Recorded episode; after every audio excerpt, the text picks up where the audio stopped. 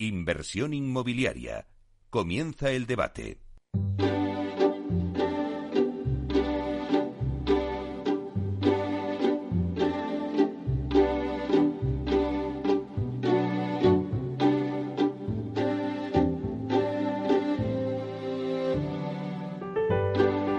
Esta sintonía que escuchamos nos anuncia el tiempo del debate y hoy vamos a hablar del interés por las criptodivisas. Y es que el interés por las monedas digitales va en aumento y prueba de ello es que en el último año la cotización del Bitcoin ha escalado hasta situarse su precio por encima de los 55 mil dólares. Las transacciones inmobiliarias con Bitcoin son desde hace unos años toda una realidad. Se puede comprar desde un billete de avión hasta una vivienda con Bitcoin. Y es aquí donde vamos a centrar este debate. ¿Compraría o vendería usted una vivienda en Bitcoin?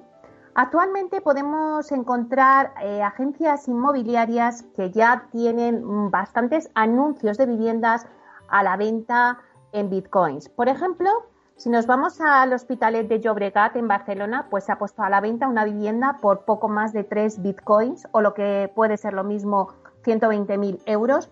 Y en Castellón también podemos encontrar, por ejemplo, otras dos viviendas a la venta en bitcoin. Bueno, pues nos preguntamos si al final esto del Bitcoin es algo puntual o, es, o va a ser una tendencia a partir de ahora. Para analizar este mercado y ver si esto es así, tenemos con nosotros a Rebeca Pérez, que es consejera delegada y fundadora de Inviertis, que es el marketplace de inversión inmobiliaria en rentabilidad. Hola, buenos días, Rebeca. Hola, buenos días, Meli. Bueno, pues un placer que estés aquí con nosotros en un debate pues bastante interesante y yo creo que está muy de actualidad. También tenemos con nosotros a Marcos Francisco Zanón, que es propietario de dos pisos en Castellón que vende sus viviendas en bitcoins y nos va a contar su experiencia. Hola, buenos días, Marcos. Hola, buenos días, Meli. Bueno, pues un placer también que estés aquí porque nos gusta también que, que, bueno, pues que aparte de los expertos esté una persona en primera persona que diga, bueno, yo he puesto mi vivienda y luego nos lo contarás y, no, y lo analizaremos. También tenemos en, el debate a José María Mollinedo, que es secretario general de los técnicos de Hacienda de Gesta. Buenos días, José María. Y ah, buenos días también a todos.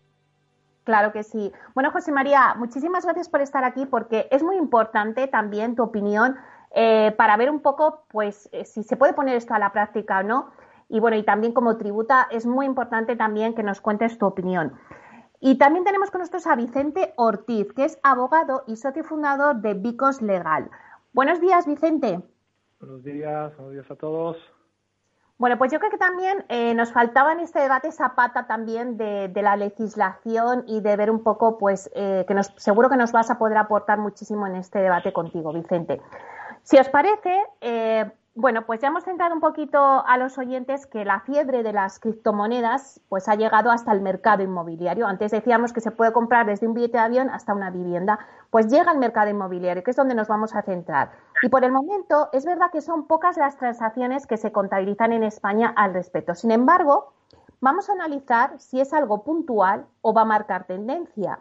Pongo un ejemplo. Leyendo un poquito para el debate sobre las criptomonedas y sobre Bitcoin, había una noticia de una agencia americana, Redfin, que tiene a la venta un ático en Miami por 33 bitcoins. Y entonces esta agencia ha declarado que dudan de que este tipo de transacciones se generalicen y afirman que comprar o vender una vivienda es generalmente la transacción económica más importante en la vida de una persona.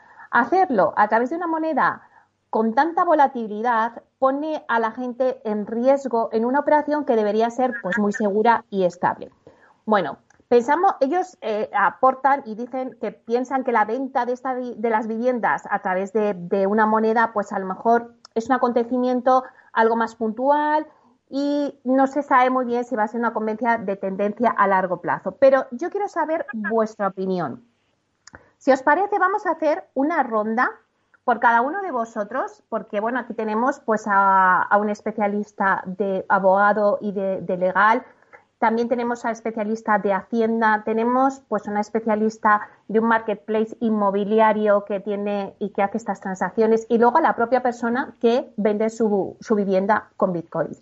Y me gustaría saber si por cada uno de vosotros, algo rápido, que no nos extengamos mucho, Pero si en realidad vosotros veis que esto es algo puntual o va a ser la tendencia que se va a marcar. Por ejemplo, empezamos contigo, Rebeca.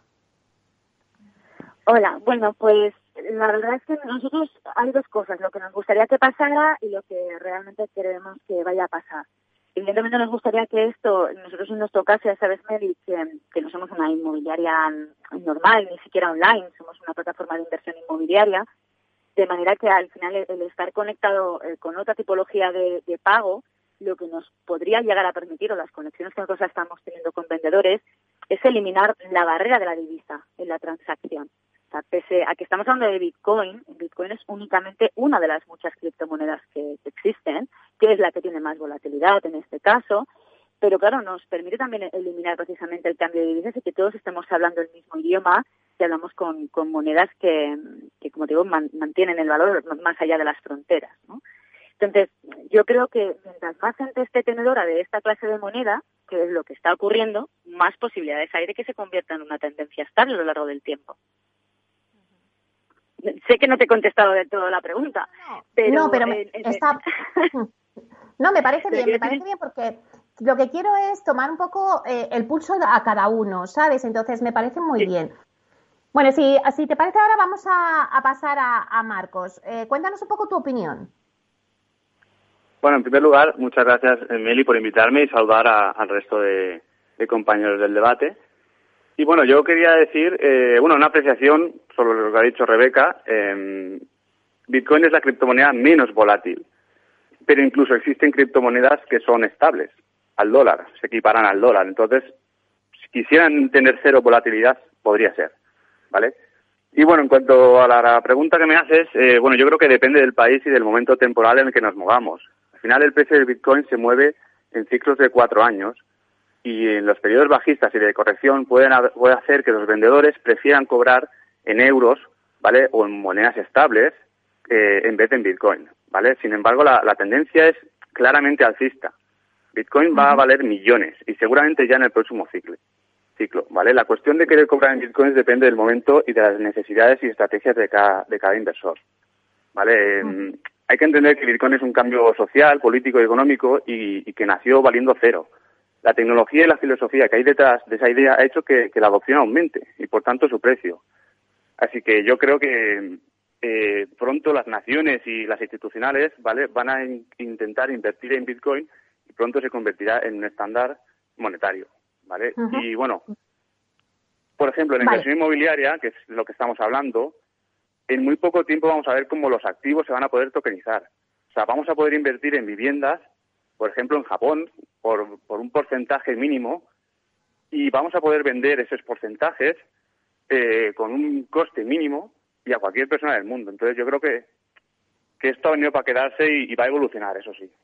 Vale, me queda claro. Vamos a ver qué opina José María Mollinedo. Bueno, yo tengo que disentir de este pronóstico. Eh, eh, en, la opinión de los técnicos de Hacienda, no, no creemos que esto vaya a ser una tendencia a largo plazo, que se vaya a generalizar esa compra, sobre todo porque si finalmente este, esta moneda virtual no se considerase un valor, sino una moneda auténtica para el intercambio eh, mercantil o comercial, se aplicaría en ese caso la limitación de pago en efectivo de las operaciones que en la mayoría de los países existe. Esa limitación de pago en efectivo al día de hoy mm, eh, afecta en nuestro país eh, a, operaciones que no superen los 2.500 euros. Es posible pagar en metálico, pero próximamente ese importe, ese límite bajará a 1.000 euros por operación cuando se apruebe la nueva ley antifraude. Eso significa que no se va a popularizar como medio de cambio eh, el Bitcoin porque si tiene una cotización superior, como la tiene actualmente, a esos 2.500 o 1.000 euros en un futuro, pues no, no va a ser posible pagar eh, con, con, esa moneda virtual la mayor parte de las operaciones en nuestro país. Vale, pues ahora vamos a ver la opinión de Vicente Ortiz. ¿Qué opinas al respecto? Eh, ¿Será tendencia o es puntual? Bueno, eh, yo, nosotros entendemos que va a marcar tendencia sin duda la compraventa. Evidentemente hay, evidentemente muchos temas regulatorios, como bien dice José María, que hay que abordar, eh, importantes, ¿no? Pero lo que nosotros estamos viendo eh, es que, ¿qué es lo que ocurrió hasta ahora? Hasta lo que ha pasado que los inversores en criptomonedas eh, no se quieren deshacer de ellas porque realmente ven que las métricas son claramente, son, hay una tendencia alcista, ¿no? Esto, esto no viene esto no viene del aire, o sea, todo lo que está pasando, todo el institucional en Estados Unidos, por toda esta, esta impresión de dinero tan artificial, ¿no? están viendo claramente que el dinero que llaman fiat, ¿no? El euro, el dólar, eh, están hablando de pronósticos de hasta de, una pérdida de valor de hasta el 10% anual. ¿Qué es lo que está pasando? Que empresas como MicroStrategy, que están cotizadas en Estados Unidos, Elon Musk con Tesla y, y bueno, un gran Grayscale, están poniendo, están poniendo todos sus, eh, todas sus, eh, todos, eh, digamos, todos los fondos de maniobra, el dinero que tienen en reserva lo están pasando a Bitcoin. Entonces, eh, cuidado. Entonces estamos viendo eh, que, que, se está convirtiendo en un valor refugio, lo que ellos llaman un class, un asset class, un asset class. Entonces, para, para, para responder a tu pregunta, yo veo tendencia sin duda porque si bien es cierto que ahora hay pocas compraventas porque lo, lo, tienen como refugio valor, eh, ya estamos viendo como gente que entró muy pronto a precios de 4.000, 3.000, ya están desinvirtiendo y eligen eh, como valor refugio el inmobiliario antes que pasarlo al euro al dólar, porque lo ven que, hay una depreciación eh, también alcista. Y yo veo que el pico alcista lo veremos eh, para después de verano, eh, cuando el Bitcoin se sigue institucionalizando, pues llega a los 100.000, y no significa esto consejo de inversión para nada, es los ciclos que estamos viendo y lo que nos comentan los fondos de inversión y bueno, ahí veremos después de verano más compraventa en Bitcoin en España. Vale, pues me ha quedado claro un poco la postura de cada uno. En la introducción sí que dábamos el ejemplo de, de una vivienda a la venta en Barcelona en Bitcoin y dos en Castellón. Ambas operaciones eh, están realizadas a través de Inviertis, que es un marketplace de inversión inmobiliaria en rentabilidad, puesto que todas las propiedades eh, que tienen eh, del mercado online están en alquiler y están al día además de todos los pagos. Bueno, Rebeca, ya que tenemos el placer de, contar contigo y que vosotros, bueno, pues tenéis ya en vuestro marketplace viviendas que, bueno, pues que las ofrecéis en Bitcoin, cuéntanos primero qué es Inviertis y también qué pisos tenéis a la venta en Bitcoins. Rebeca, no sé si está ahí o la hemos perdido. Sí, aquí estoy, Meli, estoy aquí. Ah, vale. Mira, te contaba que Inviertis es una plataforma de, de, inversión inmobiliaria, lo que sí que, como bien apuntabas, pues tenemos un producto muy concreto, que son las propiedades que tienen inquilinos. Esto lo hacemos porque estamos convirtiendo este producto inmobiliario en un producto puramente financiero eh, y lo estamos además transaccionando completamente online desde la plataforma. Esto es lo que hacemos en Inviertis. Luego además nos hemos convertido en una herramienta de, toma de decisiones. Claro, como te decía al principio, nosotros como que al final el producto que ofrecemos es para inversores, únicamente para inversores, eh, nos ocurrió que nuestros propios clientes, eh, como, como es el caso, eh, nos, nos ofrecieron estas propiedades en Bitcoin. Entonces, yo también acepto como pago Bitcoin y ha creado pues un poquito de tendencia dentro de, de, de, nuestro de nuestro marketplace, nuestros clientes. En este caso estamos ofertando seis propiedades que aceptan pago en Bitcoin y cuatro de ellas también en, en Ethereum. De manera que bueno, se anima, se anima el tema. Hay más, pero claro, es un poco lo que te comentaba al principio. A más tenedores o, o, o, o más personas, personas, hablo personas normales, que, que entienden el concepto que hay detrás o asumen el riesgo que hay detrás, aunque no lo entiendan, pues más se podrán dar transacciones de esta tipología. Uh -huh. eh, leíamos una, una, noticia, pues en estos días, que la comentaba contigo, Rebeca, que decían del el primer piso de Sevilla que se ha vendido eh, con bitcoins, que bueno, que luego al final eh, eh que había, que no se, ha, no se ha vendido con criptomonedas, sino que era con tokenizaciones, ¿no? Efectivamente, es justamente lo que lo que apuntaba lo que apuntaba antes eh, nuestro compañero en el debate, que, que tokenizan el inmueble. Esto es que lo, lo, a través de tecnología blockchain eh, hacen pequeñas particiones del inmueble y se adquiere a través de, de sí que se paga en, en criptomoneda, pero no se paga en criptomoneda el inmueble, sino la adquisición del, del, del token per se. Entonces, esto desde luego tiene muchísimo, muchísimo recorrido y, sobre todo para, para traspasar fronteras, como también os decía al principio, que para nosotros es la parte desde luego más interesante para, nosotros, ¿eh? para lo que nosotros hacemos. Marcos, eh, tú eres uno de los que dentro de esos pisos que nos costaba Rebeca que tienen en su marketplace, pues eh, dos de los pisos que tiene en Castellón eh, son tuyos y también pues nos decías antes que habíais entrado como propietarios de, estos pisos y que aceptas la venta en bitcoins, ¿no? Sí, bueno, a ver, yo realmente compré esas dos viviendas como inversión, ¿vale? Hace unos años y, desde el primer día los he tenido alquilados y me han generado muy buena rentabilidad. Pero bueno, a lo largo de este año, por, por el tema de la pandemia, pues empiezo a pensar y veo que puede ser interesante pues vender pues uno de ellos, por ejemplo, a un, a un precio adecuado, ¿vale? Y así obtener liquidez. ¿Vale? Pero bueno, yo sabía la situación del mercado y, y, realmente con la rentabilidad que tenía, pues tampoco tenía nada de prisa. Pero hace poco, pues recibo un correo de Invertis y entonces exponían el caso de, de, que, que, tenían una vivienda o dos, no sé cuántas, ¿vale? Eh, que lo tenían en venta en bitcoins. Entonces cuando yo digo, pienso y digo, bueno, les voy a llamar, les voy a decir que yo también podría aceptar bitcoins como medio de pago. O sea, bitcoins, Ethereum o, ya te digo, monedas estables que, al final no tienen volatilidad ninguna. ¿Vale? Y entonces, bueno, eh, en cuanto a la intención que yo tuviese, si sería el caso, pues realmente dependería mucho del momento.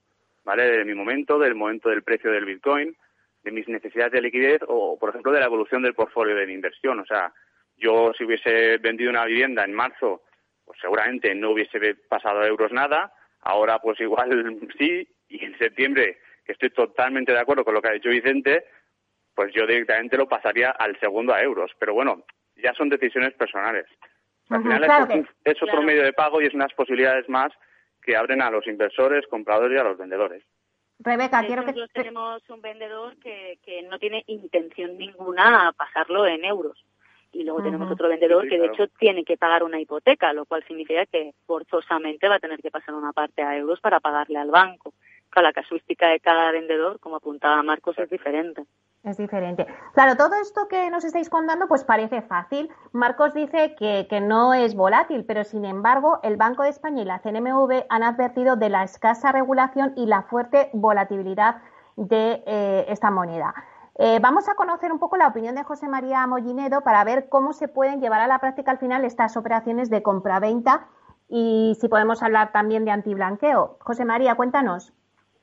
Bueno, pues eh, precisamente el proyecto de ley que actualmente se está tramitando en el Congreso de medidas para prevenir y luchar contra el fraude fiscal ya prevé reforzar el control tributario sobre las monedas virtuales todo, todo, digamos, todas las consecuencias tributarias que tienen las operaciones de las monedas virtuales. Y ahí, de hecho, en ese proyecto de ley se van a establecer dos nuevas obligaciones de información referidas a tanto a la tenencia como a la operativa. Por un lado, va a existir una nueva obligación para informar de los saldos.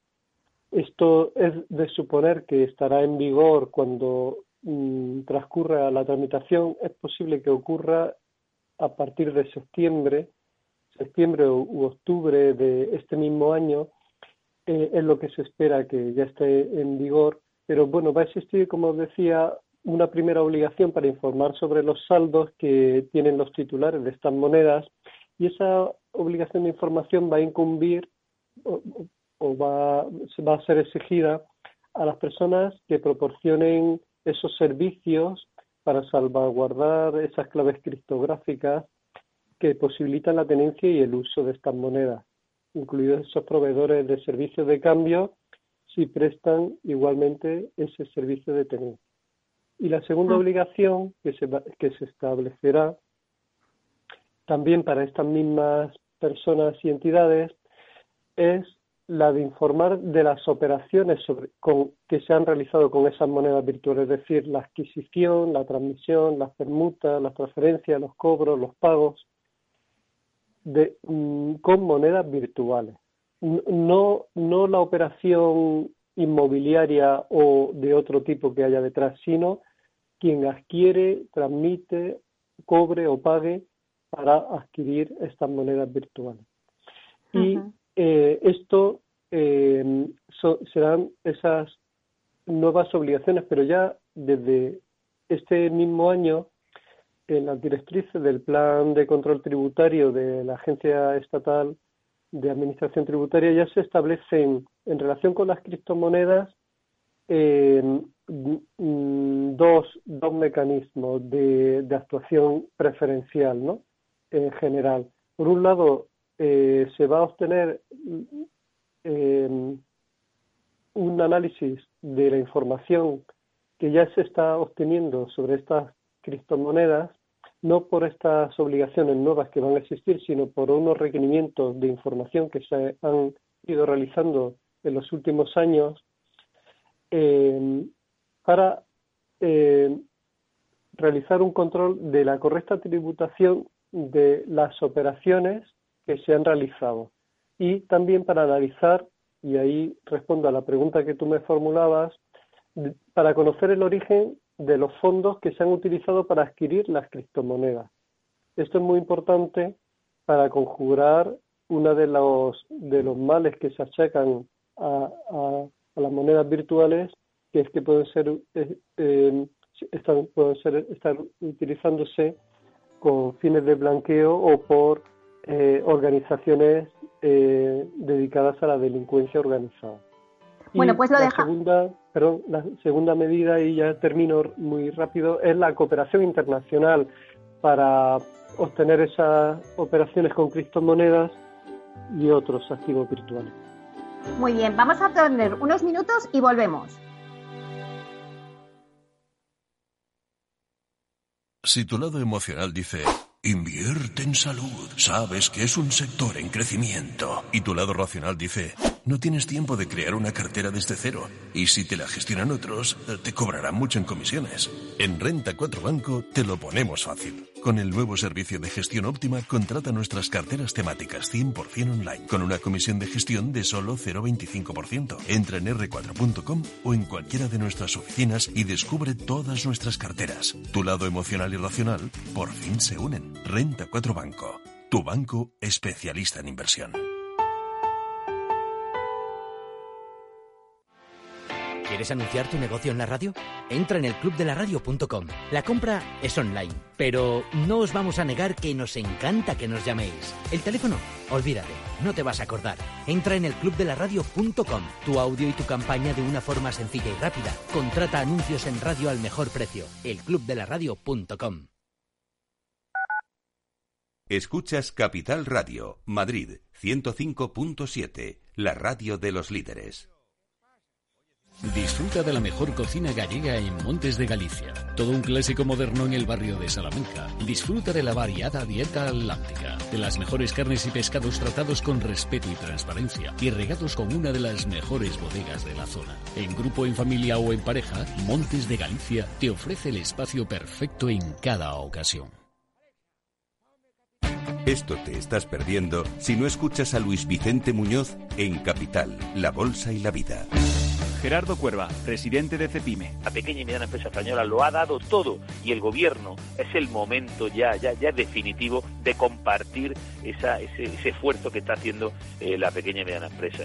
O, metemos dinero en la empresa o realmente nos cargamos el tejido productivo y luego que nadie hable de empleo, de bienestar y de progreso. No te confundas. Capital, la bolsa y la vida con Luis Vicente Muñoz, el original. Hornos San Onofre. Somos pasteleros y eso nos gusta. Utilizamos materias primas que nos hacen disfrutar y elaboramos todos nuestros productos de forma artesanal, sin sucedáneos, ni margarinas, ni grasas trans. Sabemos que las cosas buenas son importantes. Con el hashtag buscamos gente dulce. Hornos San Onofre, calle San Onofre 3, teléfono 91 532 9060 y calle Hernani 7, teléfono 91 554 3396. También nos encontrarás en el mercado de San Miguel 3 www.pasteleriasanonofre.com.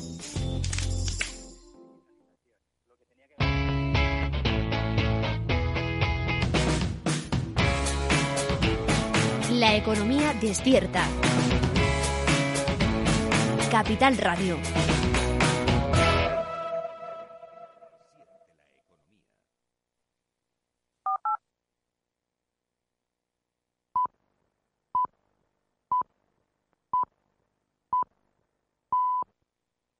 Inversión inmobiliaria con Meli Torres.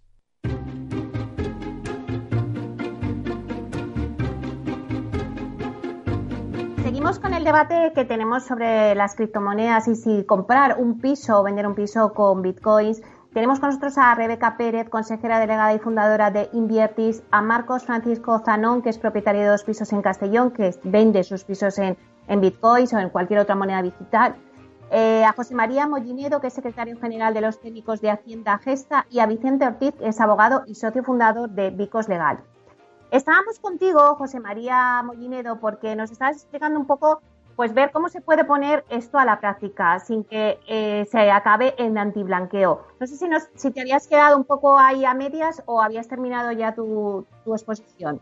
No, sí, sí, la había terminado. Eh, solamente era por, por mm, eh, tal vez mm, mm, nos toque esta, en, este debate eh, enfriar un poco las expectativas al respecto, eh, porque mm, por parte de la agencia tributaria hay, un interés importante por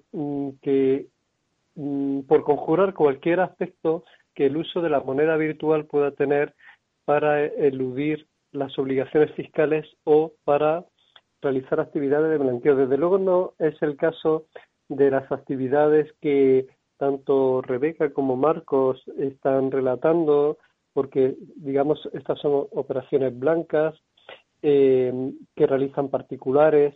Aquí no, no estamos persiguiendo esta cuestión, sino estamos intentando que este asunto no sea utilizado, como hemos visto en algunas operaciones que ya ha realizado y ha detectado eh, la policía en nuestro país, eh, donde eh, algunas personas que han realizado según qué actividades ilícitas, pues han realizado estas operaciones a, a, través de, de monedas virtuales. Y hemos visto ahora casos recientes de ciberataques donde se están reclamando cantidades eh, para que se paguen a través de, de, esta cuestión que, claro, al no dejar rastro, no dejar pista, pues no se sabe ni siquiera la localización de la persona donde está situada.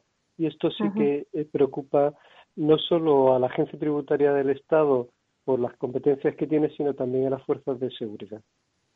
Claro, todo tiene sus ventajas y desventajas. Eh, Vicente, antes decías que el pico mm, llegará después del verano. Eh, entonces yo me pregunto, ¿se avecina una revolución tecnológica? Bueno, eh, yo pienso la revolución tecnológica ya es presente. El tema de transacciones inmobiliarias nos referimos. No solamente esta transacción de individual individual, eh, una casa, un mueble en Bitcoin, ¿no? Otra moneda sino lo que hemos hablado, la tokenización, esa virtualización de grandes activos o de, o de incluso SOFIMIS o REITs, o sea, grandes tenedores de activos inmobiliarios eh, que están financiando sus operaciones, eh, parte con criptomoneda, el mercado regulado, coincido, bueno, 100%, José María, que a los chicos malos hay que expulsarlos de la ecuación, no beneficia el ecosistema eh, que se puede utilizar para, eh, para blanqueo ni para fines ilícitos, por supuesto, y bueno, para eso que hemos establecido el ecosistema ya hay protocolos de lo que se llama Know Your Customer, el KYC anti-money anti-blanqueo. Hay proveedores pues, eh, que tienen base de datos y en lo que a transacción inmobiliaria se refiere, al ser sujeto obligado, tanto la inmobiliaria como los participantes, pues hay que ser escrupuloso con origen de los fondos con la actividad, ¿no? yo creo que haciendo las cosas bien, pues eh, pues veremos veremos operaciones, ¿no? Veremos operaciones importantes en este país ya después de verano y alguna alguna por el camino. Bueno, creo que vosotros, Vicente, también eh, vais a empezar algún proyecto, ¿no? Con criptomonedas. Diferenciaría un poco el, eh, criptomoneda y lo que es la tecnología blockchain, ¿no? Nosotros apostamos eh, por la tecnología que subyace y que posibilitó Bitcoin como primer producto, pero no, el blockchain no deja de ser una, base de datos distribuida que sin intermediarios permite validar eh, operaciones y efectivamente nosotros, bueno, yo formo parte de una fundación, que es la mayor fundación de blockchain inmobiliario, que es Fibri, y actualmente estamos diseñando eh, con una startup portuguesa un, eh, lo que se llama un identificador único de inmuebles.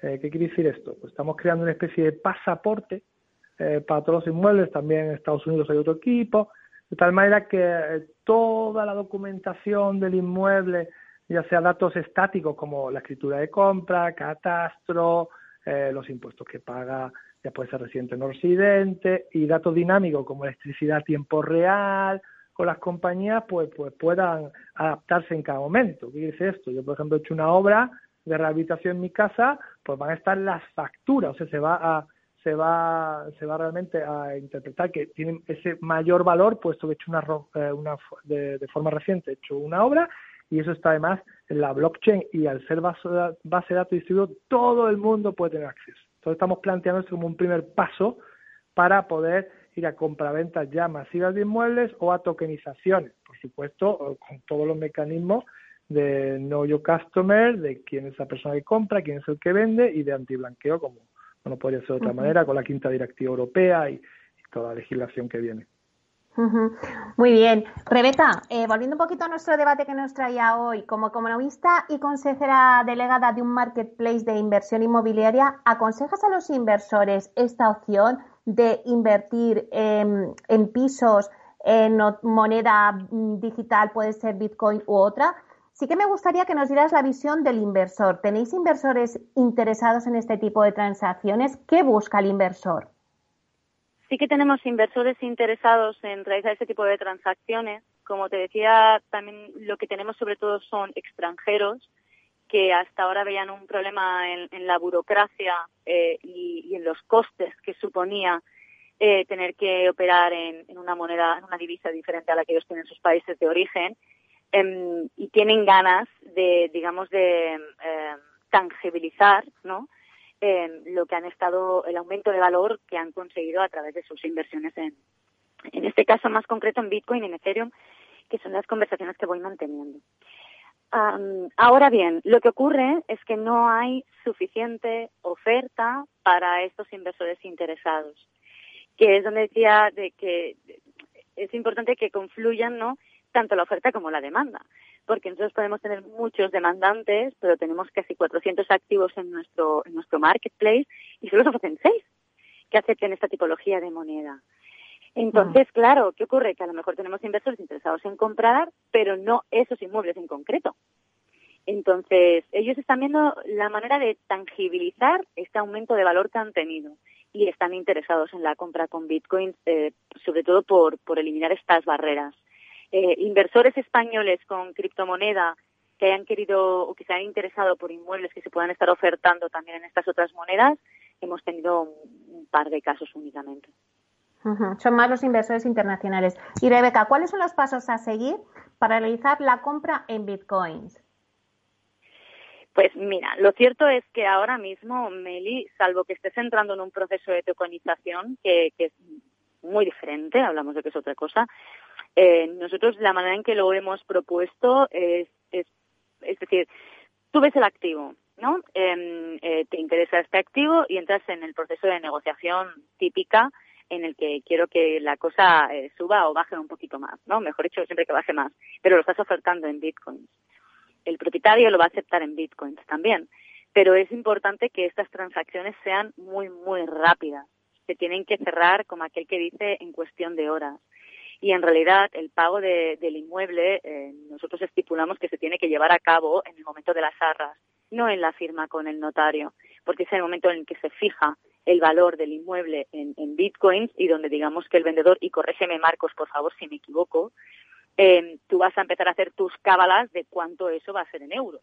Entonces es importante que esta, esta operación sea muy, muy rápida. Nosotros, como ya contamos con todo un proceso de firma digital, eh, se firmaría en arras, haría el traspaso de, wallet a wallet y quedaría en ese momento, por, decirlo así, vendido el inmueble, aunque luego, y aquí desafortunadamente, y perdona por los aludidos, pero la administración pública siempre va súper por detrás, pues bueno, nos va a tocar eh, ir a buscar al, notario, firmar con el notario y ahí vamos a tener que pagar en, euros. El comprador en este caso va a tener que poder aprovisionar una cantidad para hacerlo en euros.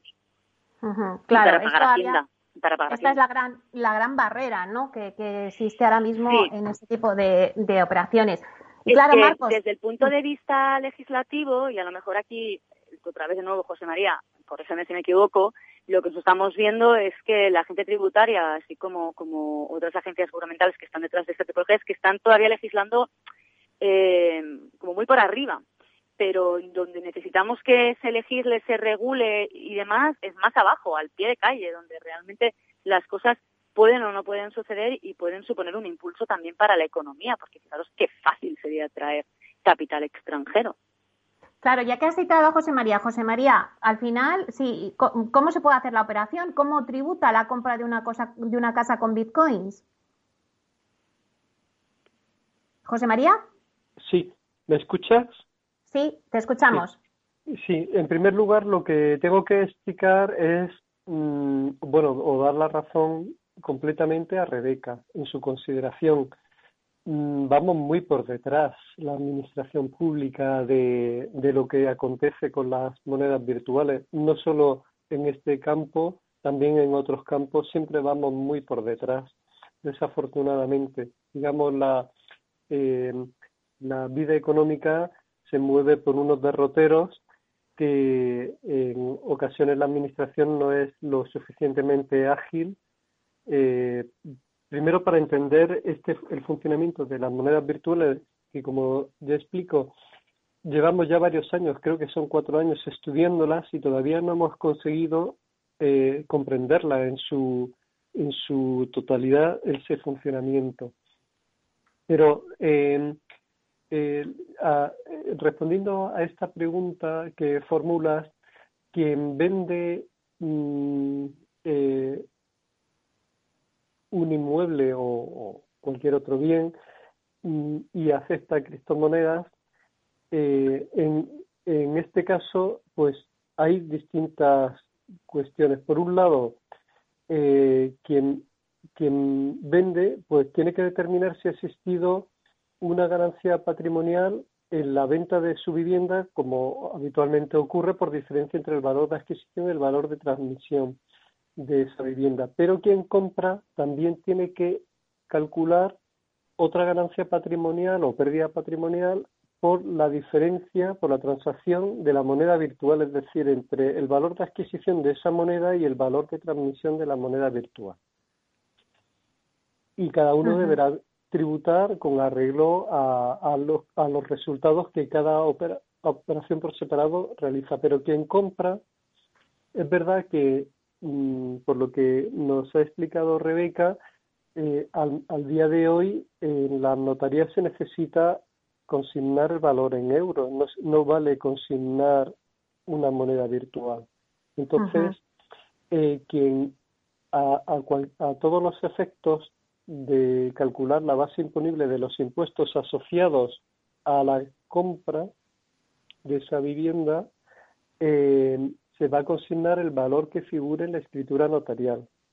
Tanto efectos de IVA si es una primera transmisión o del impuesto de transmisiones patrimoniales si es una venta de una vivienda ya usada, ¿no? De segunda mano. Entonces, en, ese caso, está con, con el añadido, como, como bien conocerá nuestro experto eh, curista, verá que en el impuesto de transmisiones patrimoniales se tiene que atender al valor de mercado que determine la comunidad autónoma donde radica ese inmueble.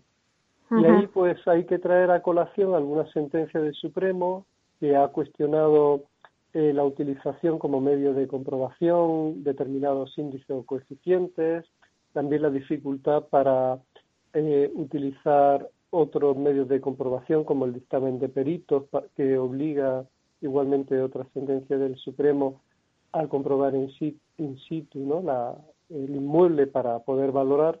Pero bueno, en el proyecto de ley al que he aludido ya anteriormente, también se incluye sustituir el valor real por el valor de referencia que figure o publique el catastro inmobiliario. Y ahí se establece que para todos los bienes va a haber un valor de referencia Mm, con arreglo a los precios comunicados por todos los notarios en las transacciones inmobiliarias que se hayan podido efectuar y otras fuentes de información que se disponga.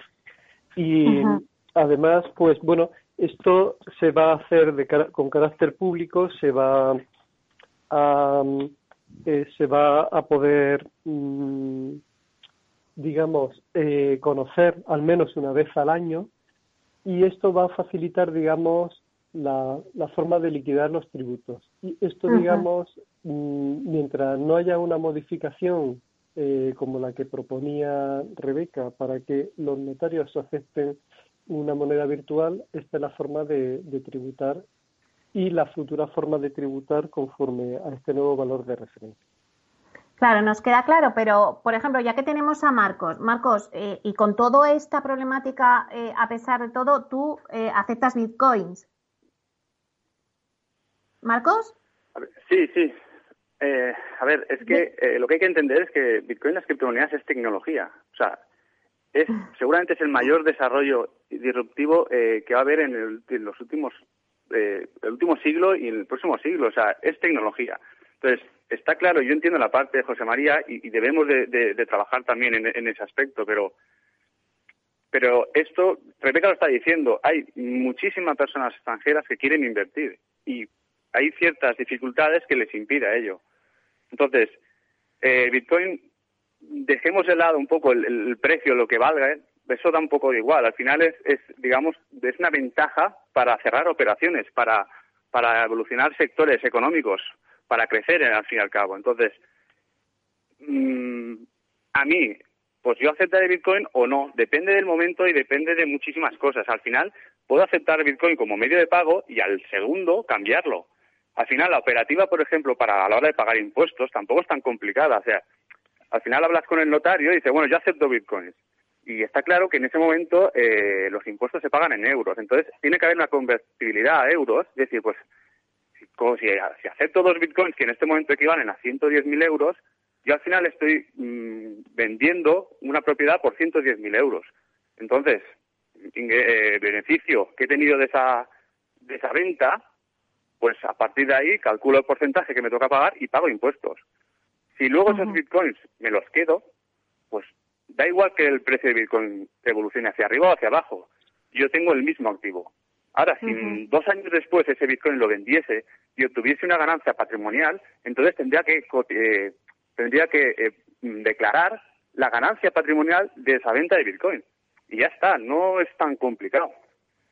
Bueno, queda claro. Vicente, Vicente, ¿qué es lo que diferencia una transacción con Bitcoin de una con euros? ¿Por qué se quiere sustituir los Bitcoins por un bien inmueble?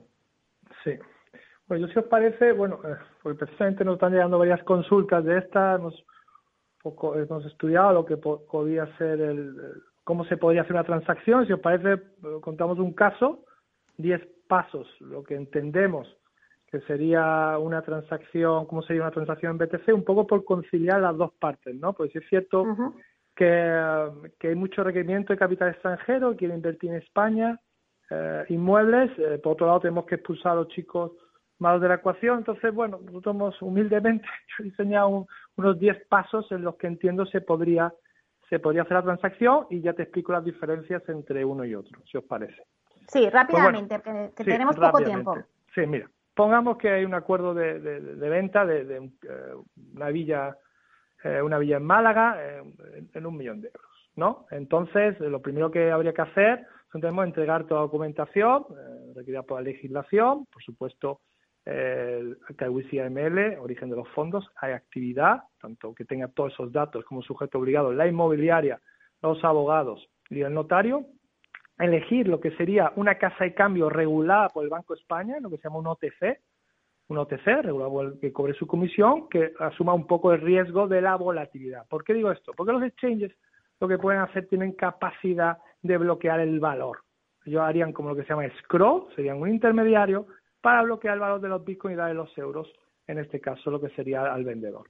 Entonces, el, notario lo que tendría que hacer es describir, nosotros entendemos el bitcoin como un bien patrimonial, inmaterial, ¿vale? Que es un objeto de derecho real, criptográfico, con lo cual estaríamos hablando del intercambio, y aquí ya José María me podría también corregir, el intercambio de un bien por otro bien. O sea, estaríamos hablando de una permuta más que una compra-venta inmobiliaria.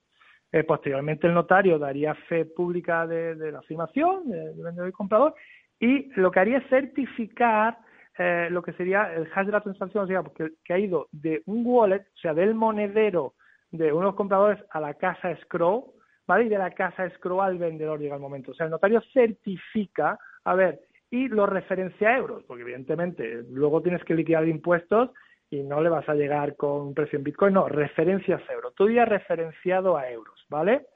Entonces, el notario da fe pública de la transacción, eh, envía tu documentación a liquidadora, se liquidan los impuestos y ya se manda al catastro para que lo cambie. No entendemos que sería una forma de, tener contentas dos partes, de ir con un organismo, una casa de cambio ya regulada por el Banco de España o con una licencia eh, financiera tipo eh, Imoni o similar, ¿no? Casi bancaria, prebancaria.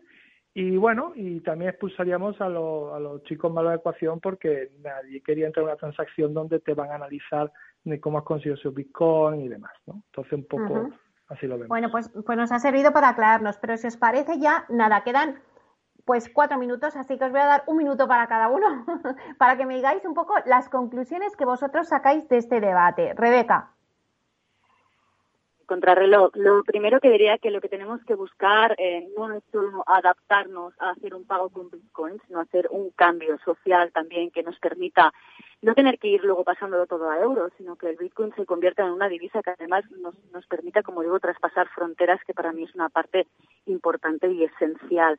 Nosotros en Invierte estamos trabajando en una área del inversor inmobiliario donde va a poder mm, monitorizar todos sus, sus bienes eh, inmuebles, pero desde donde también podría tener que tener esta posibilidad, ¿no? En, que el patrimonio eh, es patrimonio independientemente de la divisa con la que pagues y con la que y con la que compres, como sería en este caso el Bitcoin, que es lo que nos lo que nos ocupa hoy, que es el pago con monedas. Creo que realmente, y perdona José María por las alusiones, pero Hacienda y el Gobierno lo que tiene que hacer es entender que esto es una moneda en circulación, no se va a pagar y que tendremos que hacer la declaración de la renta en euros y bitcoins.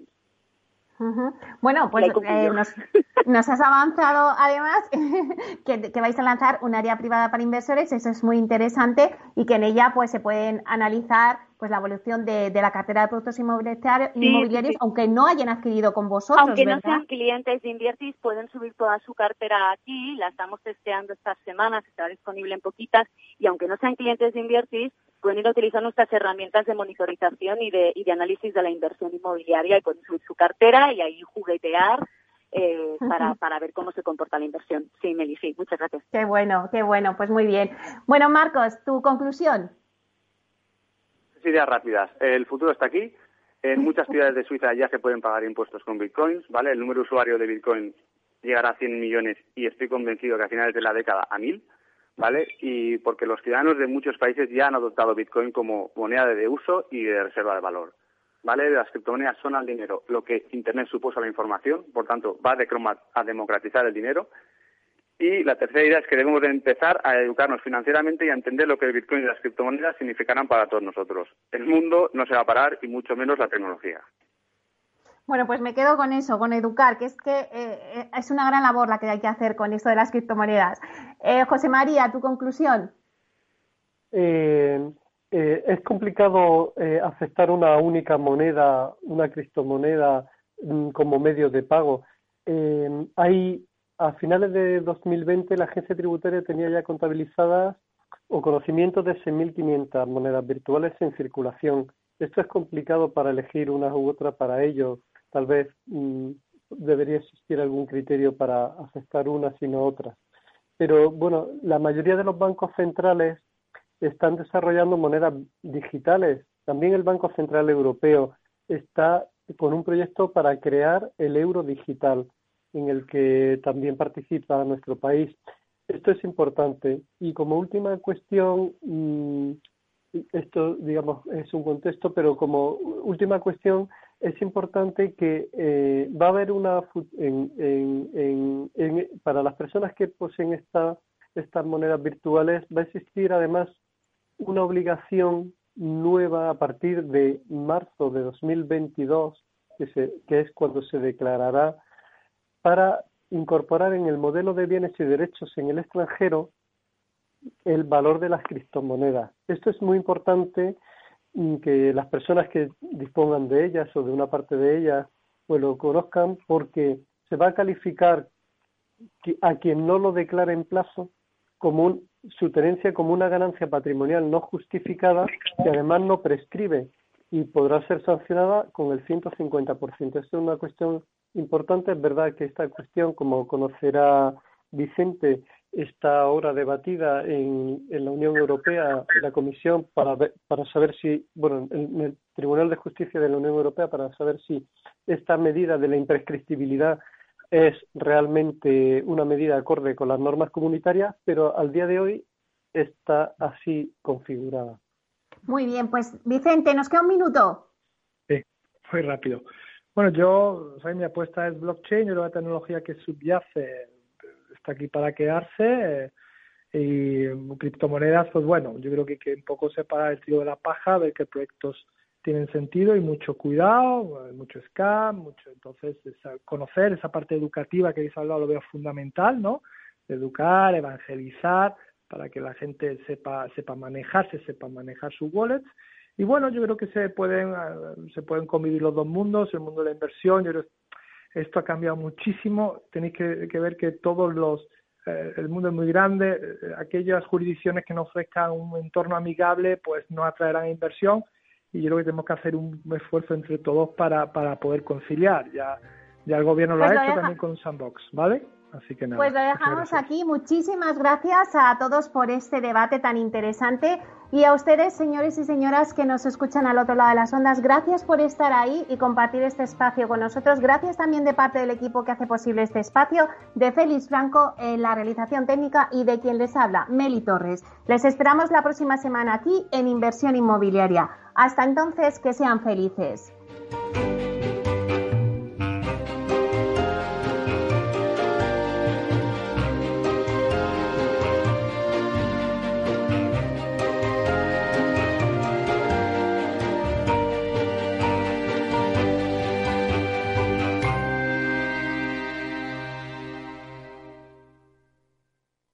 Neynor Homes les ha ofrecido inversión inmobiliaria con Meli Torres. Neynor Homes presenta Inversión Inmobiliaria cada jueves de 10.30 a 13 horas en Capital Radio, un espacio donde se darán las claves para realizar la mejor inversión en inmuebles y sacar la mayor rentabilidad a sus propiedades. No se pierda su cita inmobiliaria de la semana en Capital Radio. Ya no estamos en la era de la información, estamos en la era de la gestión de los datos y de la inteligencia artificial. El tratamiento inteligente de estos datos proporciona un valor enorme a las empresas en sus procesos de negocio. En Piper Lab ayudamos a nuestros clientes a tomar decisiones de negocio basadas en datos. Escúchanos todos los lunes en el espacio de Big Data de Capital, la Bolsa y la Vida. Capital Radio Madrid 105.7 Disfruta de la mejor cocina gallega en Montes de Galicia. Todo un clásico moderno en el barrio de Salamanca. Disfruta de la variada dieta atlántica, de las mejores carnes y pescados tratados con respeto y transparencia y regados con una de las mejores bodegas de la zona. En grupo, en familia o en pareja, Montes de Galicia te ofrece el espacio perfecto en cada ocasión. Mus. Mus. Mus. Silencio. Te toca, Sinesio. ¿Qué pasa? Oye, Sinesio, ¿no? ¿Qué, ¿Qué te pasa a ti? Que te veo muy onnubilado, que no te veía yo así de ausente desde que te prometiste con la maruja. Si es que tengo un aparato que me resuelve todas las dudas. Estoy a la última en los mercados. Anda, mira. Ya está Sinesio con sus inventos. Sinesio el ingeniero. Atiende, Paco. Mira lo que he descubierto. Alexa, ponme Capital Radio, moja. Te damos la bienvenida a Capital Radio. Puedes escuchar la señal en directo o nuestros mejores audios en formato podcast. Directo o podcast. ¿Qué quieres escuchar? Ponme los podcasts, Alesa. Has elegido podcast. Vas a escuchar las noticias de Capital Radio. Con esto, Paco, vamos a echar el órdago a los mercados. Natural. En el restaurante Gaztelubides somos rigurosos con la selección del producto para crear recetas imaginativas que acompañamos de una bodega generosa y brillante y de nuestra magnífica terraza durante todo el año. Restaurante Gaztelubide, carretera de La Coruña, kilómetro 12200, La Florida. Teléfono 91 372 8544. Una recomendación del programa gastronómico Mesa y Descanso. Capital Radio, la genuina radio económica.